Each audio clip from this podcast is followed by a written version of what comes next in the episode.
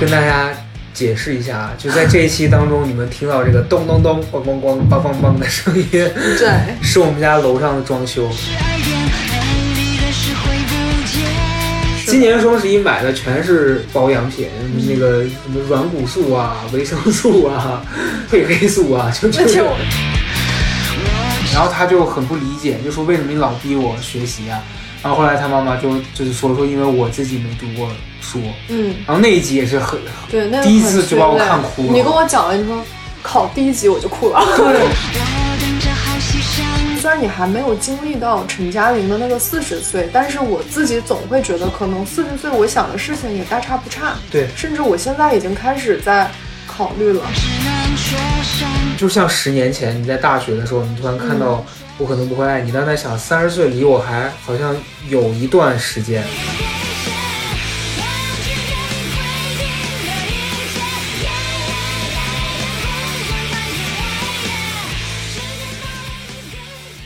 我们今天要聊一下最近我们两个都看完的一部台剧，嗯，然后高阿成现在在读这部剧的剧本，对，意犹未尽。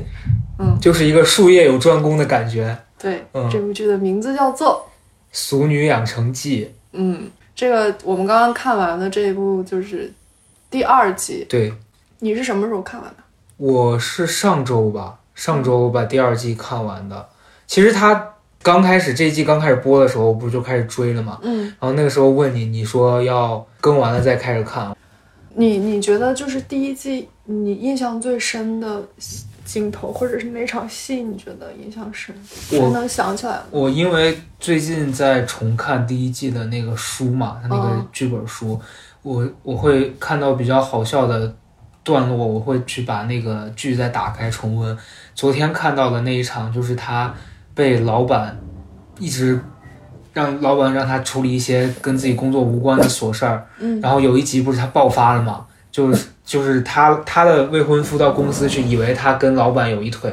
然后他躲在桌子底下，然后这个时候刚好老板娘也来了，老板娘看到他跟老板躲在桌子底下，就以为他俩有一腿，真的有一腿，就一片混乱的那个嗯场景。我当时觉得那场戏写的好好啊，就是所有的冲突都爆发了，嗯然后结尾他又他又有一个很爽的举动，就是他把老板娘，因为老板娘进来先打他一耳光嘛，他就回答老板娘，嗯然后跟老板说什么你这个烂人垃圾，我希望你下面烂掉那种，然 后我就觉得好爽。而且陈 那个那个谢盈萱的演演演戏那个张力真的好好。对对，就是我觉得我当时在想，我说这一段如果你给一般的人演，可能会觉得很尬、很浮夸，嗯，但是他的那个浮夸拿捏的恰到好处，你就觉得刚刚好在这个情绪里面，对就，觉得很很好玩儿。而且你有的时候就不太会觉得他在演戏，对，对对，这些台词句句发自像他自己。，对对，我我看他的时候，我有一个特别相近的感受，我不知道你你会不会，就我觉得他演这个陈嘉玲的时候，会让我觉得林依晨演程又青的那个感觉。就我以前小时候看那些偶像剧，我老觉得林依晨在演程又程又青，嗯。还有老早的时候有一个偶像剧叫《我的秘密花园》，嗯。他在里面演那个叫方小敏，我就觉得那个角色好像就是他自己，就你又觉得他他整个那个状态就是很很个人。而且他的这个，他在这部剧里面的一些比重啊，还有他经历的事情，就他不是以说教的形式去传达给观众的，对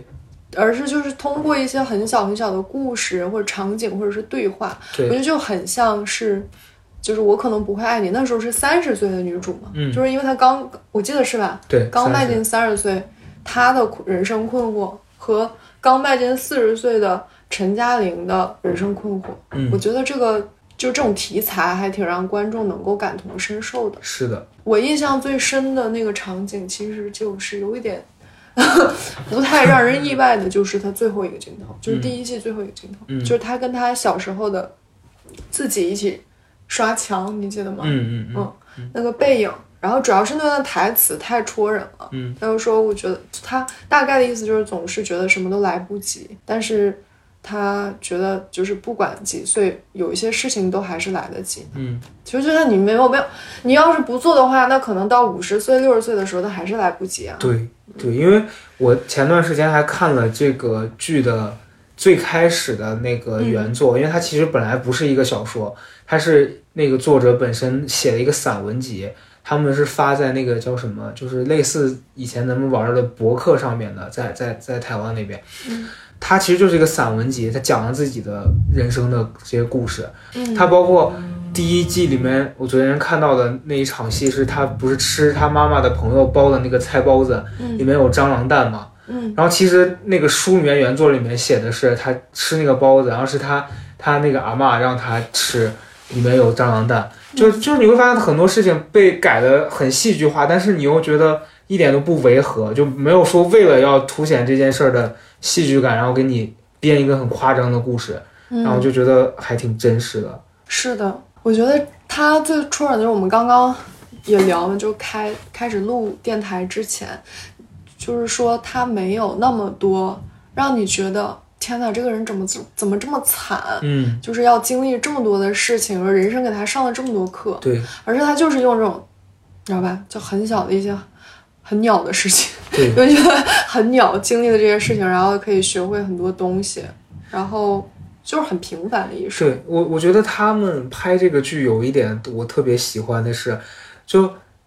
呃，咱俩刚才在录之前开始聊，在回忆说，好像国产剧最近，呃，有没有什么特别类似的？然后想到那个《乔家的儿女》嘛，那个我看了大概三分之一，我有点看不下去，是因为我觉得里面所有的那个苦难、那个设置感都太强了，就你就觉得他为了让你感受到这些人过得不容易。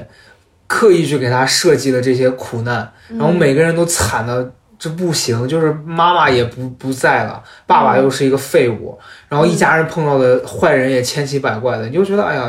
就感觉是要他们取经一样，就是很难。然后在《俗女养成记》里面打动我的那些小点都是。你你像那个陈嘉玲遇到很多事儿，她的那个内心 OS 说出来的时候，你就觉得很真实。就我我记得我高中的时候跟一个朋友聊过，我他就他突然问我，他说你你假如说你现在上厕所你憋到不行的时候，你会在心里跟自己说话吗？就会跟自己什么倒数说说再给我十秒钟什么这种的，我就觉得会啊，就你也会啊。突然我俩就觉得哇，咱俩原来是一类人。然后这个剧里面的角色他也经常会有这种举动。就在心里面有一些 OS，然后或者他他就很漫画哎，对你 你觉得很真实，就是真的有人是这样，而不是像很多电视剧里面，大家遇到事情都非得去忧伤、去喝酒，然后去看看着那个月光，什么看窗外，就是没有必要那么单一。嗯嗯嗯，对。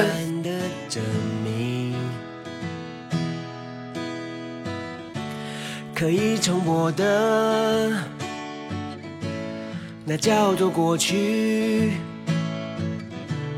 而不会重来的现在，我在这里。我想要为自己勇敢。其实今天还是想跟大家聊一下，就是像《俗女养成记》这种剧，它为什么打动我们？其实我觉得就是因为大家，我觉得啊，站在我的角度来说，就是我现在因为已经成长到一个阶段了，可能。就算生活里没有什么大风大浪，但是你肯定很辛苦嘛。就是我肯定经历过一些很辛苦的时刻，所以我自己不会主动去选择那种，就是类似刚刚我们讨论的那种，感觉人生真的好苦啊，就是为什么要这么苦这种题材的作品。嗯，而且你像他，就是我我再我再插一下，就是我可能不会爱你。我当时看我可能不会爱你，我觉得很感同身受，就是因为。他说他开始有那种健忘的症状的时候，那些很小的细节，我是真的有过。对，比如说什么，呃，你总是把自己重要的东西放到一个重要的地方，但是你会把这个重要的地方忘得一干二净。对我也是。这我就是。然后《俗女养成记》也是，虽然你还没有经历到陈嘉玲的那个四十岁，但是我自己总会觉得，可能四十岁我想的事情也大差不差。对，甚至我现在已经开始在考虑了。就像十年前你在大学的时候，你突然看到。我可能不会爱你，但在想三十岁离我还好像有一段时间，你就觉得这些东西可能不是我会遇到的。但是其实你到了三十岁这个档口，再看四十岁的时候，其实很接近了。嗯，因为这十年，如果你不考虑所谓的结婚生孩子的这些问题，嗯，你要面对的事情其实就是那些。嗯，就就比如说你，我有时候在想，我说我经常觉得。好像来北京已经六年这件事儿，你觉得不可思议？就一下子六年就过去了。嗯，六年相当于小学毕业了。嗯你从小学到上初中的时候，你人生发生了一个很大的一个就是变化，因为一个阶段不一样了，嗯从小朋友变到青春期，然后现在你又从一个年少觉得自己好像无所不能的那个阶段，变成了一个开始觉得好像我能力是有限的，嗯然后年轻人会逐渐出来，出来会比我厉害。我前段时间有一个非常非常明显的焦虑，是有一天去参加一个活动嘛，然后去的时候，本身我对自己的这种在公开场合的表演就是不太有自信，然后那天会有一个焦虑，是我在想，就是现在这帮年轻的朋友们，呃。他们会知道我是谁吗？就虽然我不是一个什么老老人，或者是一个有有很多资历的这样一个身份，但我在想说，距离我以前上节目被很多年轻小朋友认识的那个阶段也过去了。因为最开始可能关注我的那些人，现在也很少会跟我互动。现在看到我的，可能都是近近一段时间，因为我有一些别的什么动作，逐渐开始知道我的人。我到那个场子里面，我就很慌。我说这些人知道我是谁吗？会不会很尴尬？而且他们会不会觉得我我我已经不是一个年轻的那种状态了？因为同场的那些唱歌的朋友呢，全都是零零后或者现在十二十岁出头的，嗯突然开始焦虑，觉得说我是不是老了？然后我的努力是不是某一个阶段的努力已经不能在这儿得到证实了？对你很很慌张，对，然后我就觉得 好多事情是没办法按照你自己内心的那样走的，嗯。但我其实，我我能理解你的这个感受，但是我可能这两年比嗯较多的时候是在想，我是不是应该享受这个阶段的状态？嗯。比如说这个阶段相对来说平静，然后当然也没有世俗眼中的成功嘛，但是我自己会回头去看，我是不是创造了一些什么，然后这些什么这些什么是不是给我带来了一些好的影响？你刚刚说的就是这几年的经历，是不是一个阶段一个阶段变成另外一个人？我想起前段时间我跟我朋友的对话，就是我有一天我们吃完饭，我跟我朋友说，我说如果我以我现在的心智嗯。和我的思维回到我十八岁到二十岁那个时候，嗯。我觉得我一定风生水起，嗯因为你知道吧，就是因为当时有认知局限性嘛，比如遇到很多事情，你的决策什么都都会受这些限制。然后，但是那是朋友之间就聊天，就开始吹牛逼。那个时候说的话，但是我躺在床上的时候，我当时就像电视剧那个女主二十八岁的女主，当时就想在心里面默默跟自己对话，想说，如果我带着我现在的认知和思维回到我的二十岁，我一定选择过一个更平凡、更平凡的人生。嗯嗯，我是这样想的，就我我也是前几年每一年都会在回顾自己上上一个阶段，比如说我做哪些事儿没做好，或者是我在想，如果给我一个机会，我能不能做得更好？经常会陷在自己的这个思维里面。那今年我最大的感觉是，我现在不想，不甚至不想要说你给我一个机会回去，我要要不要把没做好的事重新做一遍？嗯就变成了我现在觉得我要想做的每一件事儿，我都会去推着自己去把这事儿做了。反正在当下，你觉得尽自己最大的能力去做好，听起来好像很说教啊，就说什么抓住每一刻。但我发现，就只你只能就是一步一步的去把这个事儿给执行了，它才有可能达到你你想。我觉得我以前好像有点鲁莽，就是 鲁莽这个词，对，就是你会觉得精准啊！你会觉得好多事儿你能力没到那儿，但是你自己对自己的期望过高，嗯就觉得啊，我想怎么样，然后你你你想要实现一个很远大的一个目标，想要让别人都认可你，就是全是这种很没没意义的这种这种夸大的设想。所以我现在就是，比如说我最近一段时间，可能我觉得好多人鼓励我说啊，觉得你你去说脱口秀什么这件事儿挺挺适合你的啊，然后我就会觉得说。是吗？然后我我的能力能不能做好？然后如果能做了，那我就每一就我不敢保证说我从明年我一定会成为这个行业里面的某一个谁谁谁，但至少我现阶段，比如说我下周要去做的一个演出，我能在这场里面表现的不错，我觉得就我就很满意了。就我的那个目标不再像以前一样那么夸张，说我一定要今年得到什么那种感觉。嗯，对，我觉得，我觉得我还挺能感同身受的，嗯特别是今年，呃，应该是这两年吧，就是疫情爆发的这两年，我觉得就是人是应该在适当的时候给自己调整到一个相对满足的状态的。嗯因为其实大部分的时候，我们都是在追赶跟完成，或者是在担心自己是不是还没完成或完成不了。嗯。但是你很少有时间会享受自己真的很满意自己的那个成绩，嗯。然后去稍微停一下的那个状态。跟大家解释一下啊，就在这一期当中，你们听到这个咚咚咚、咣咣咣、梆梆梆的声音，对，是我们家楼上的装修，这也是我很惨痛的一个经历。是的，可以跟大家小分享一下，就是我搬到这个家之后呢，二十一层就开始装修，我住九九层。嗯，啊，所以现在这声音从二十一楼，no，这是十层，啊，二十一层的声音呢，不知道为什么比这个还大，就是感觉整栋楼都在要拆了一样。嗯刚装完，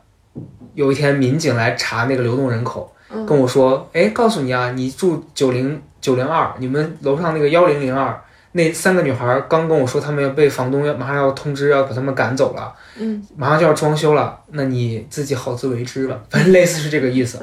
我当时就觉得啊，可以吧。没过两天，真的开始装，嗯我就感觉我家楼上那个就天天要拆房子一样。马上这三个月，这现在今天是差不多快收尾了，就在三天前，我的正对面的邻居提了一大箱水果，说：“你好，我们家要装修喽。”这件事情真的很值得分享。我真无语了，我搬到哪儿这样？我我之前一直在搬家，可能如果了解我的朋友会发现，我每天每年都在搬家，所以你给自己的评价是，我命中带钻，我真命中带钻，这真的笑死我了，命中带钻太。惨了，我搬哪儿哪儿装修，真绝了。对啊，你下次要不要搬一个那种就是平房，你知道吗？平房我怕整个整个区域都要拆了，结果你搬赔偿到。搬到平房，发现这个块儿拆迁了。对我真服了，哎，啊，没关系，反正这个是难得有这种背景乐，这样的话，每次你听这期节目，你会想到你住的这个房子。我我不想想到它了。睡到自然醒，醒到自然睡，只有我能叫我起床，没有别的。我真的很累我。们刚刚聊到哪儿了？我们聊到就是每个阶段 对，因为让享受这一个阶段的，对让自己稍微体会一下那个满足，因为嗯，本来我们从小都是做题人，你知道吗？对，长大之后总要审查一下自己的试卷嘛，就是对对着自己的那个对号什么的，稍微感到一些幸福。而且我会觉得，因为你像我，其实是一个特别容易纠结的这种性格，双鱼座嘛，而且好好多事儿都是我，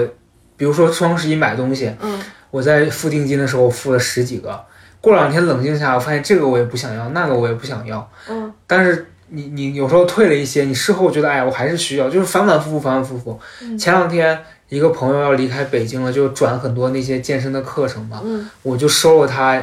当中一个课，因为我最近就是可能腰椎什么也不太好，他在转那个普拉提的课，因为那个很贵，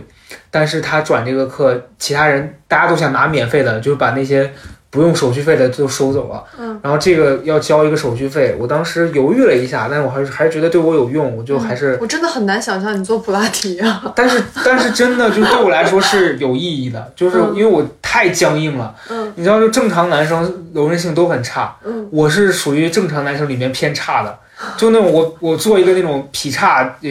劈叉有点夸张了，我劈不了，劈不了叉，就我做一个伸展，腰，对我疼到简直要跟生孩子一样，你可以，你这样直着站，就是往地板上，我摸不到脚，完全摸不到，那可以摸到哪儿？摸到膝盖膝盖可以膝盖再往下一点点，我非常僵。啊？那也没有好到哪里去。昨天那个教练在帮我做拉伸的时候，他说你有有那么痛苦吗？我说有，嗯，就我整个下下面那个大腿内侧连到整个身上，我觉得啊，我觉得我马上要分娩了，真的。嗯 但我觉得就是我要讲这个事儿是，可能那天我再犹豫一下，这事儿我就不会做了。但后来我当下我就是就给自己一个很简单的判断的一个原则是：首先这个事儿我想不想去，其次这个事儿对我有没有好处。那两个都是有的，那行那就做吧。钱反正花掉了，你还会再赚。但这个事儿可能你不做，也许以后就不一定会做了嘛，所以就去吧。而且最近又很闲，就就不如把这个时间花来做一些对自己有用的事情。哎，我最近也发现了，嗯。就是我发现我的人生到达了一个，我在想，我说我这个人是不是就是那种劳碌的宿命，就我嗯永远没有办法休息，我只要一闲着，我发现我看剧、看电影都没有办法让我度过白天，嗯。就是我白天一定要做点什么，因为我最近都没有在创作，就是我没有就是那么密集的写歌了，嗯所以我就在练琴。我有的时候练到我自己怀疑人生，我在想说为什么？我还，但是我会发现它就是可以让我内心平静，嗯因为我觉得我在做一个，它一定会给我带来结果的事情。嗯，我不知道你能不能理解我的这种感受。可以理解。对，就是因为我发现长大之后，真的好多事情你都是，就是我让我常常想起张悬那句歌词，就是你要如何忍受奋力过但无声。嗯，很多事情都是这样的，对但是练琴这件事情，就是你奋力就一定有声音。对，对我会用这种事情来慰藉自己。嗯，其实就是你讲到这儿，我有一个例子想讲。我不是前段时间去参加了一个，它其实是一个商演的这样一个演出，嗯然后我整个十月份是被我的经纪人胁迫着，以及我自己其实也有点愿意，不然他胁迫我，我也是不会做。就在尝试去讲那个线下线下开放麦这个事儿嘛，因为我当时是觉得太久没有上过台，你会对那个舞台有很大的恐惧，然后自己也不自信。就前段时间有一次是，首先他是他今年他推了几个年轻的小小朋友，其实有一些年纪也不小了，就只是比较比较新，我干嘛还攻击人家？就就让那几个人去，想让那几个人上节目，然后中间就拉着我和另外 Sherry 啊谁的给他们做陪练。我会发现我那天还是紧张到，就周围全是熟人，可是我说话的时候我还是会不自在，就觉得很很紧张。然后那天我觉得我还是应该去线下多练一练。然后我第一次去线下练的时候，我也是整个语速快到，而且后来我把我的那个演出视频发给张世博，就这是我跟李宇的一个朋友，他就给我反馈，他说他说你你我看到你紧张的表现是底下人每次一笑的时候，你为了把自己的东西讲完，你就不会停下来等别人笑完，你会去压住别人那个笑，这是我一直以来的问题。然后他说，其实你这个是要改，他说因为其实你你你又没法判断大家会在哪一个点笑，其实就是你看到大家笑，你可以停下来，然后把你的节奏有掌握住，有一个自己的风格的，没必要说非得就是一切预设的跟你想象中的一样，因为你不可能想象到每一步都是这样。我那天就觉得很对，然后第二次再去讲线下的时候，因为我对自己的要求其实有一点苛刻，是我希望我每一次去讲的都是不一样的，我不想说每一次到不同场子都讲一样的东西，就你觉得很无聊，也没有进步，然后你也不会去不停的创作新的东西。第二次去讲的时候，我就发现好像状态有，就我自己其实，在讲的时候我是没感觉的，但事后我在看那个视频，我发现我松下来之后状态很舒服。后来讲了一个月吧，去了三次之后，突然有一天，经纪人给我谈了一个工作，让我去参加那个晚会。去之前，我记得我还跟你讲过，我说我很矛盾，我说我我觉得自己又不是专业的，然后跑到那个地方会不会有一种现眼的感觉，跟人家那些专业的人放在一起比，然后然后中间就很很矛盾，很就很纠结，但还是去了。去了之后，录的前两天也是整个状态也是很僵，就他说我一上台会有一种朗诵腔出来。朗诵腔，就我说话不会像现在这样，我会变成那种啊，各位朋友们，你们好，就是很很做作。嗯，结果那天是就所有人彩排都是一遍两遍，他就不停的给我找人家的空档让我上去，我大概踩踩了三遍吧。后来讲的那一遍就正式讲的那遍就很好，然后效果也很棒。但是因为我自己对内容判断的失误，就是有一些东西可能播出是会有问题了，就被剪掉了。嗯，别人都是有五分钟，我我那段只有三分半。就等于我一分半的最主要的内容全给我剪了，然后再加上节目这种东西，它就是会调整所有人的表演顺序嘛。本来我开头结尾都有衔接前面后面的一小段互动，也是好的好玩的，就也被剪掉了。所以你就觉得自己的内容全都没了。那然后那天他就跟我说让我把这个东西发微博，我自己就会很抗拒，我觉得这不是我完整的那个表演。而且我也怕发出去之后大家说很尬，因为我自己看我知道少了什么，我知道我最好笑的那一段被拿掉了，就会对这个东西特别没有底。结果我发了之后，我收到的反馈反倒全都是好的，就好好好多网友会过来说说啊，你你你这段状态很自信，然后你这个很松弛，觉得你比你以前在节目里面表现的好，就你你你懂我当时看到这些东西很意外，你会觉得。你自己对这个东西的判断是你可能只能给他打五分，结果大家给的反馈好像是这个东西值得一个更高的分数，嗯就无形中受到了一个鼓励。我觉得说哦，好像好像是我对这件事儿的预期有点太高了，但其实我是可以把它看得再平常一点，然后我再带着这个平常的心态去把下一次这样子的准备做好。其实说到这儿，我其实挺能挺想分享给你，就是我觉得关于舞台我自己的经验，就是说，如果要是说你真的很想把内容传达给大家，或者你真的很专注于自己今天传递这个内容，其实人是自然而然就会松弛的。对，对，反倒可能因为长时间不上台，有的时候我能理解，就是会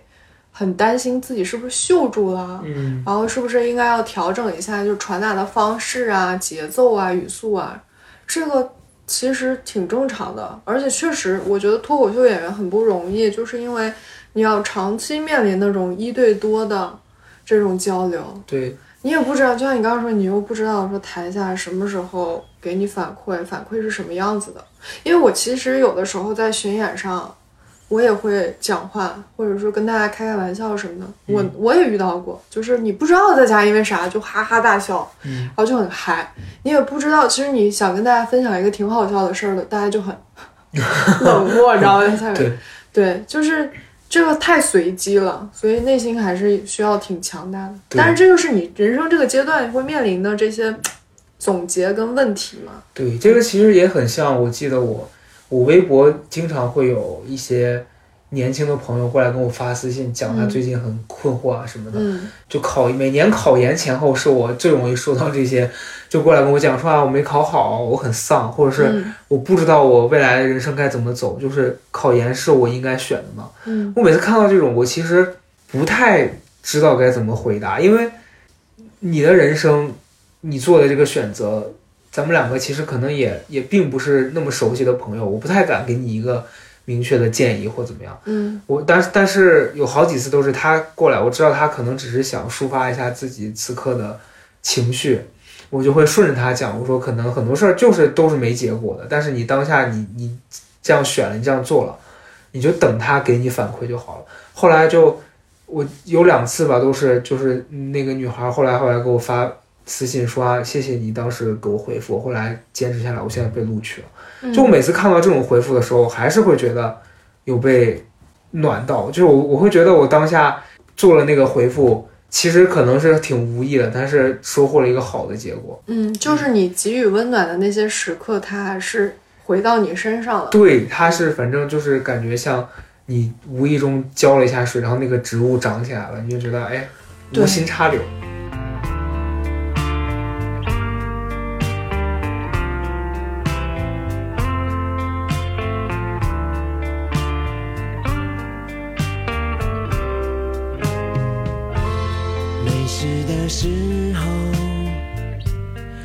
喜欢跟你一起经过老公寓。哦，幻想有一天我和你在老公寓住一起。就我这次巡演的时候，也有就是歌迷来找我签专辑的，跟我讲说我已经开始写词了，嗯然后我的词也卖出去很多了。然后他就说他很谢谢我，但是那一刻你知道我有多感谢他，就是我会觉得我又没有想要给任何人做一个什么榜样或者是老师，但是你可以主动的从我正在做的，就是自然而然做的这些事情上面，嗯，找到一个通往你也想做的事情的理由或者是路径和方向，我真的觉得就是挺安慰的。是，我是不是年纪大了？可能是的。对，就是我们内心会被这些给戳到。我我是你讲到这个，我有一个类似的经历，是我们上大学的时候，当时在学校参加学生会嘛，嗯然后当时有一个社团是那种就是动物保护协会，嗯当时一帮就小朋友发疯一样的，就说要要给我们协会写一首主题歌，然后我一个朋友就说他有一个朋友在自己写歌词。挺好玩的，说让他帮我们写。他当时交过来的词也是一坨屎，就不知道在干嘛，里面都是一些奇奇怪怪的东西。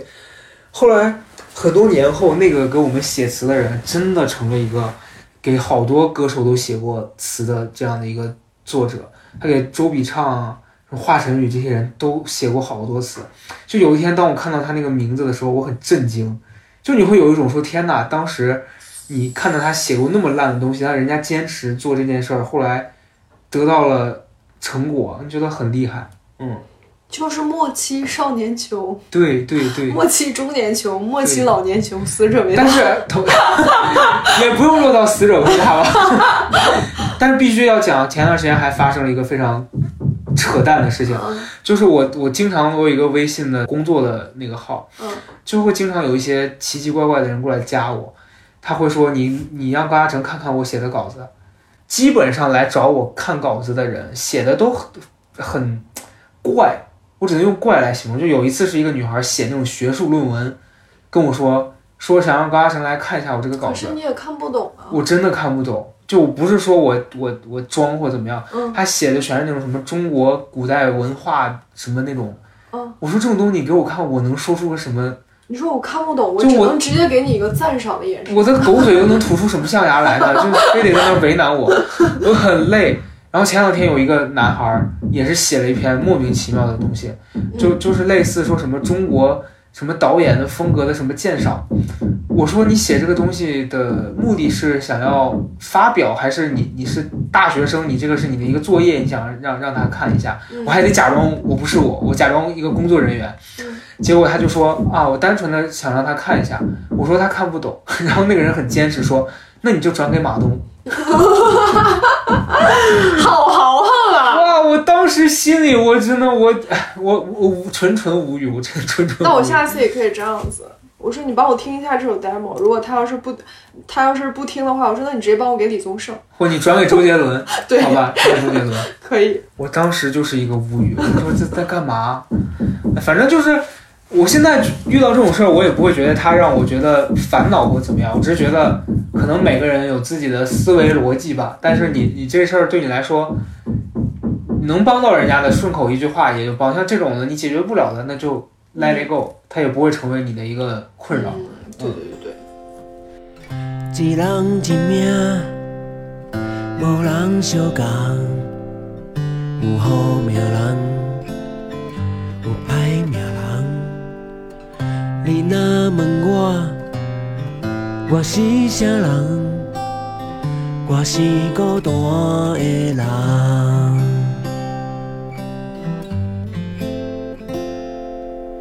成功的人。我们刚刚有点跑题啊，我们本来是想聊那个《俗女养成记》，对我还是想给推大家推荐一下这部剧，就是你当就睡前啊，或者是嗯吃饭的时候，其实都可以看。然后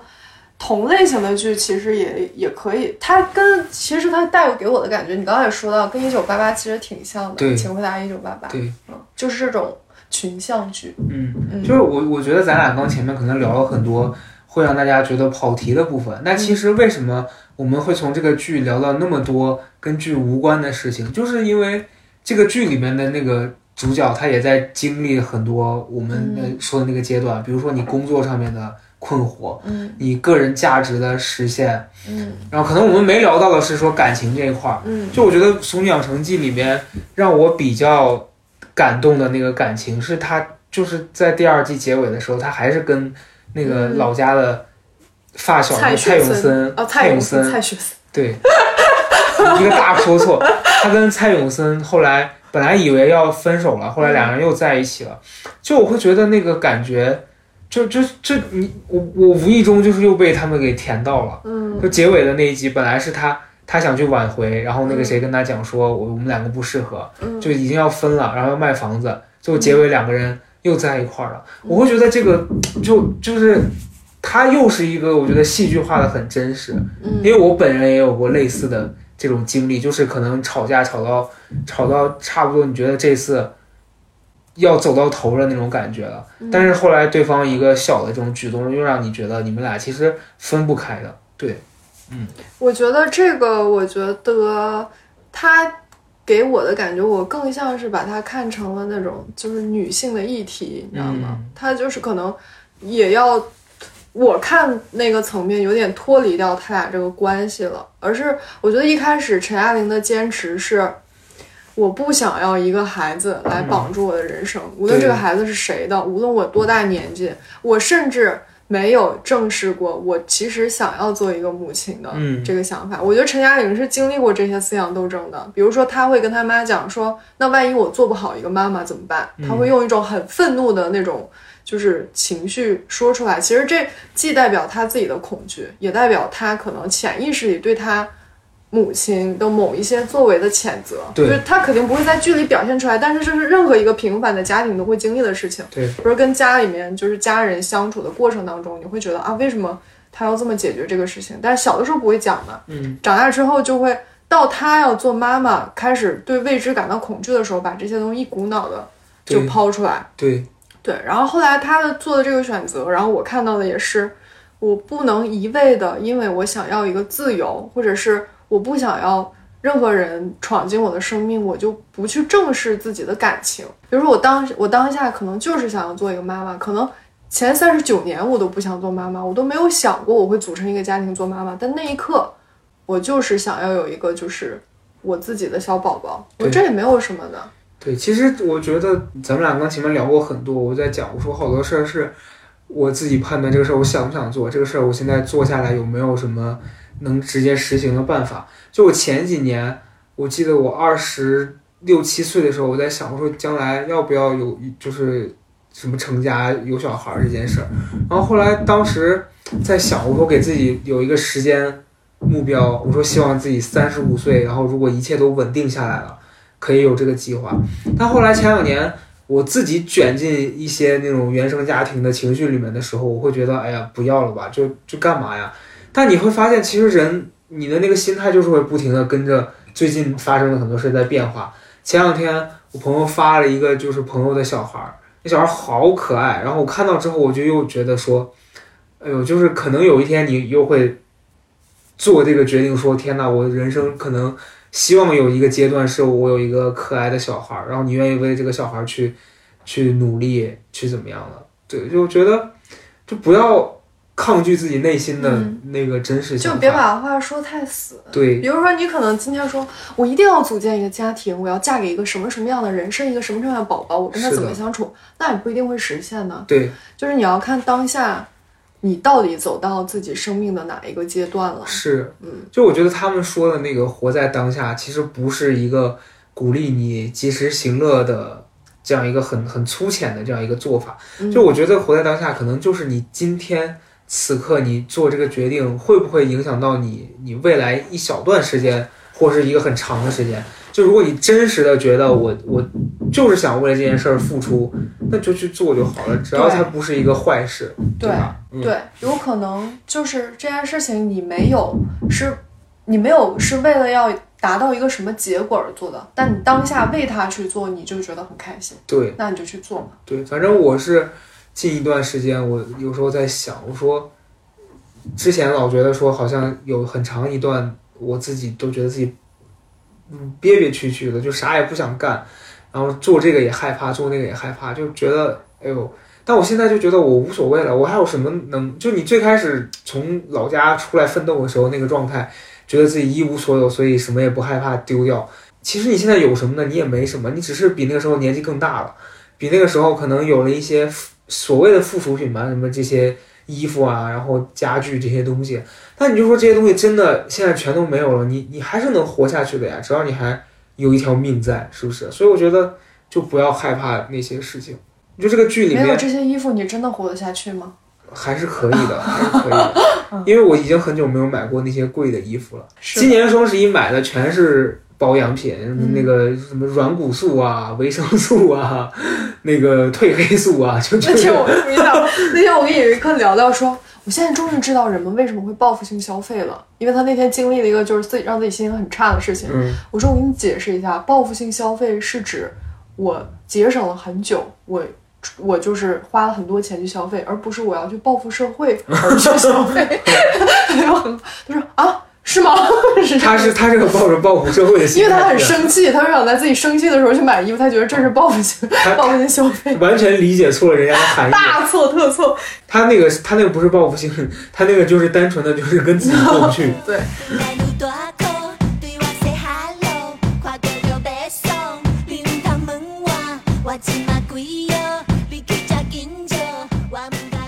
我我我们当然还是就是因为这个剧而讨论啊，就是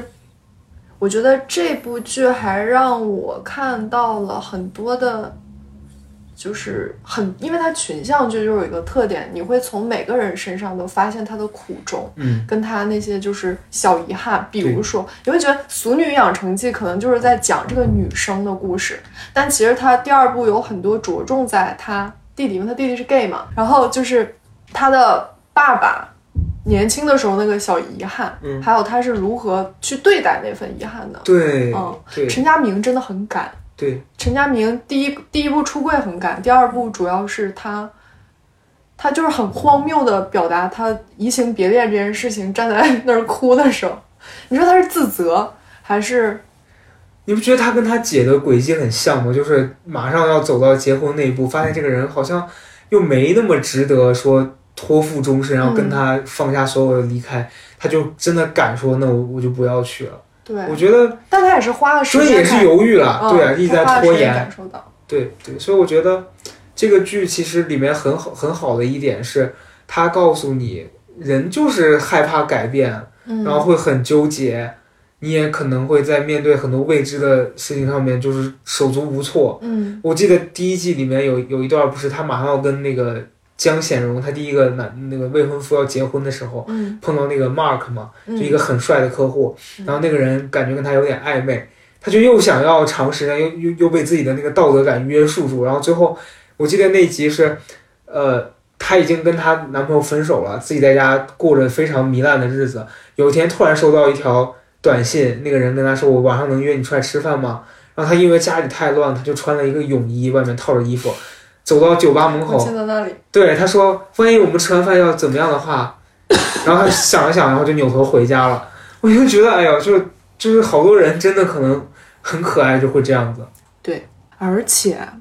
我觉得在第一集，就是陈爱明她男朋友跟她求婚的时候，就她父母的那个祝福的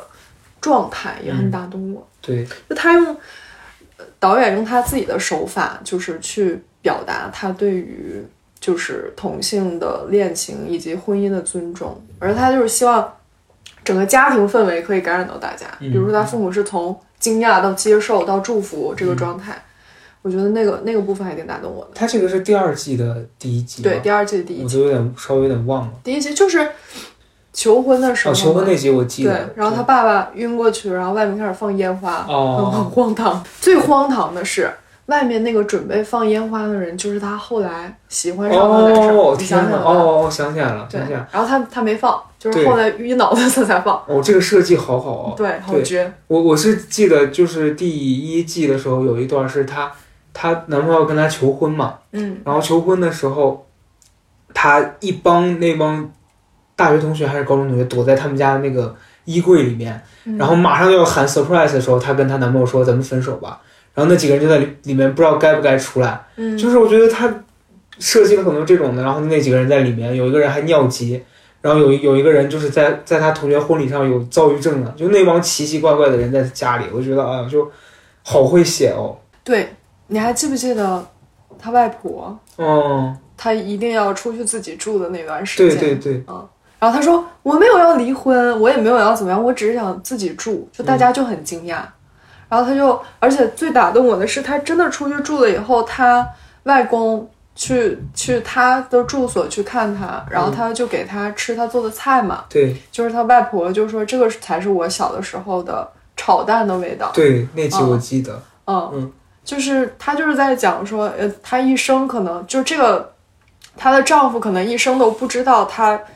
原来在自己小时候的家里面所吃的那个口味啊，对，那个习惯，因为她嫁过来的时候，她就为了对，家庭的习惯改变了自己的那个习惯。就是连口味都都会变掉对。对，那集我印象也特别深刻。嗯，然后结尾的时候，她她那个那个阿公就跟她说说，那你还要不要回来？她就说，那我不回来了，我去哪呀？就你会发现嗯没有别的家。对，那种家庭氛围很好。然后中间我记得还有一第一季有一集是讲他那个他那个奶奶不在了嘛，嗯然后他说他此生最大的梦想是那个要自由自在。然后陈嘉玲就去劫骨灰那一集，你嗯，记得吗？我当时看那一集就觉得好荒谬，但是结尾他那个骨灰真的撒到大海里的时候，我就你又觉得，哎呀，就嗯就是人的一辈子，就是在大家印象里面那种普通的中老年人，可能他就是勤勤恳恳的活了一辈子，然后也没有什么传奇的人生，但他最后结尾他就是想要一个跟别人不一样的终点，我觉得哎呀好打动我。而且你刚刚在说那个画面的时候，我记得记得很清楚，嗯，我自己在脑内剪辑一下，就是自己在自动剪辑剪辑的画面，就是你说撒骨灰，就是结骨灰到嗯，他陈嘉玲教他阿嬷就是写写字，字，嗯嗯，就写他自己的名字的时候，他外婆还说怎么少一个字，就是应该还要冠夫姓嘛。嗯嗯嗯，然后那一瞬间，我也觉得，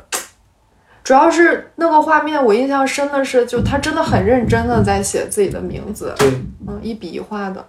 他应该是他奶奶，因为他是他爸爸的哦，对对对，他应该是他爸爸的那个妈妈，他奶奶，对我一下混乱了。嗯，你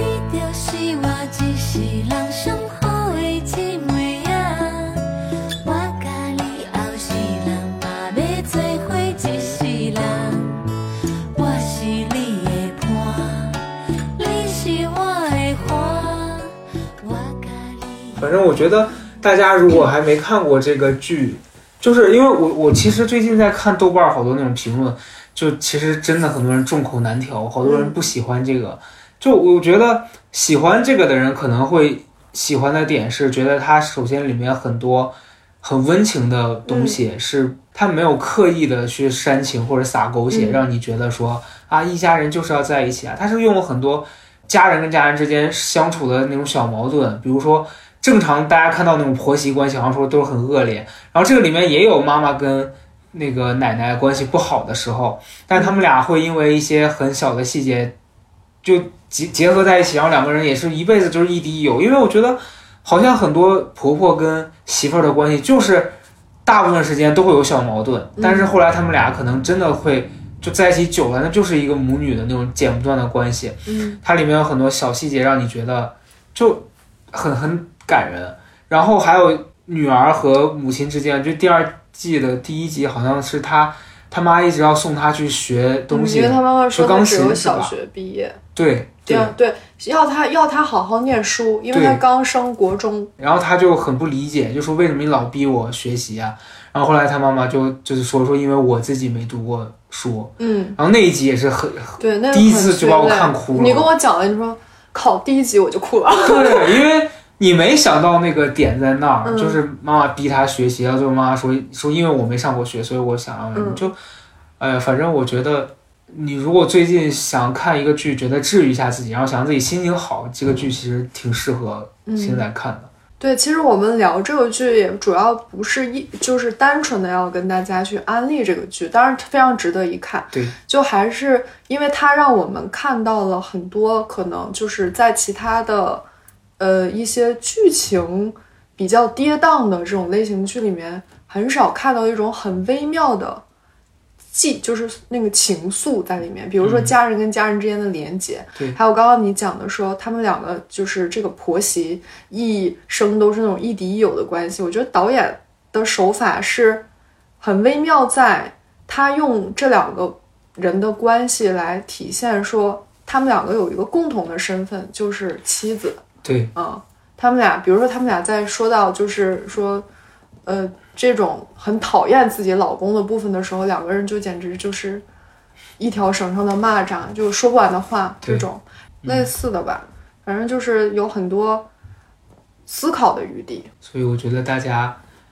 真的是推荐大家看这个剧，因为我在包括刷抖音的时候，都看到很多那种影视剧推荐的，在做最近说好看的剧的排行，这个剧都是排前几的，嗯。第一名啊，第二名。对，主要珍贵在它也不是一个什么说教类的，对，嗯，对。那种，但是又是一个群像，就你从每个人身上都可以感受到很，就是很吸引人的部分。是的，嗯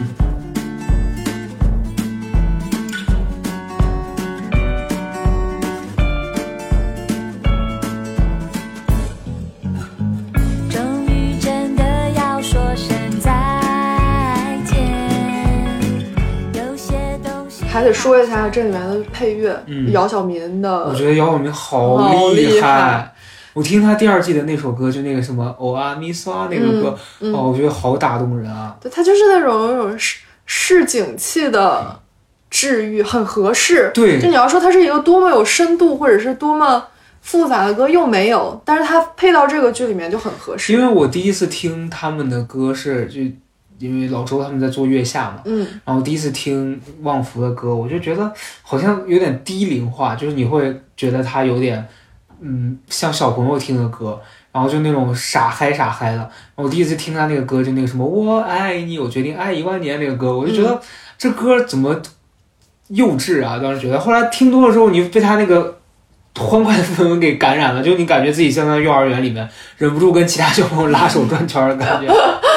然后这一季，他他们里面出现的这几首歌，然后你又觉得，哎呀，就是很很适合这个剧嗯，搭配起来看的。嗯嗯，那它的氛围就感觉很单纯，对很很返祖。对，就包括他们几次在带着他们的音乐在剧中出现，我都觉得很返祖。而而且很合理，就是你你会说这个乐团怎么会突然出现在这个剧里面，但是就是那个设计，你觉得很可爱。是的，对我前两天还刚好听到，就第二季唱那个唱那个欧阿米刷的那个女生，因为我是有一天突然刷 Q 音乐，他给我推荐，我就点进去，然后发现哎，这个女孩唱了这个歌，我就点开她那个专辑介绍嘛，我特别喜欢看那种文案，然后他就介绍说这个女孩是也是个台南的女孩，因为陈嘉玲在剧里面是台南人，然后去台北打拼，然后这个女孩也是一个年轻小姑娘。他哦，角色吻合。对她也是一个现实中的一个还很年轻的，就去台北为自己的音乐梦想打拼，觉得哇，还挺挺奇妙的。嗯，嗯挺奇妙的。反正这个配乐也配得很合适，对，大家可以听听看，对，大家可以听听看，搭配着剧实用更加更加对，好。那这期节目就到这儿了，拜拜，拜拜。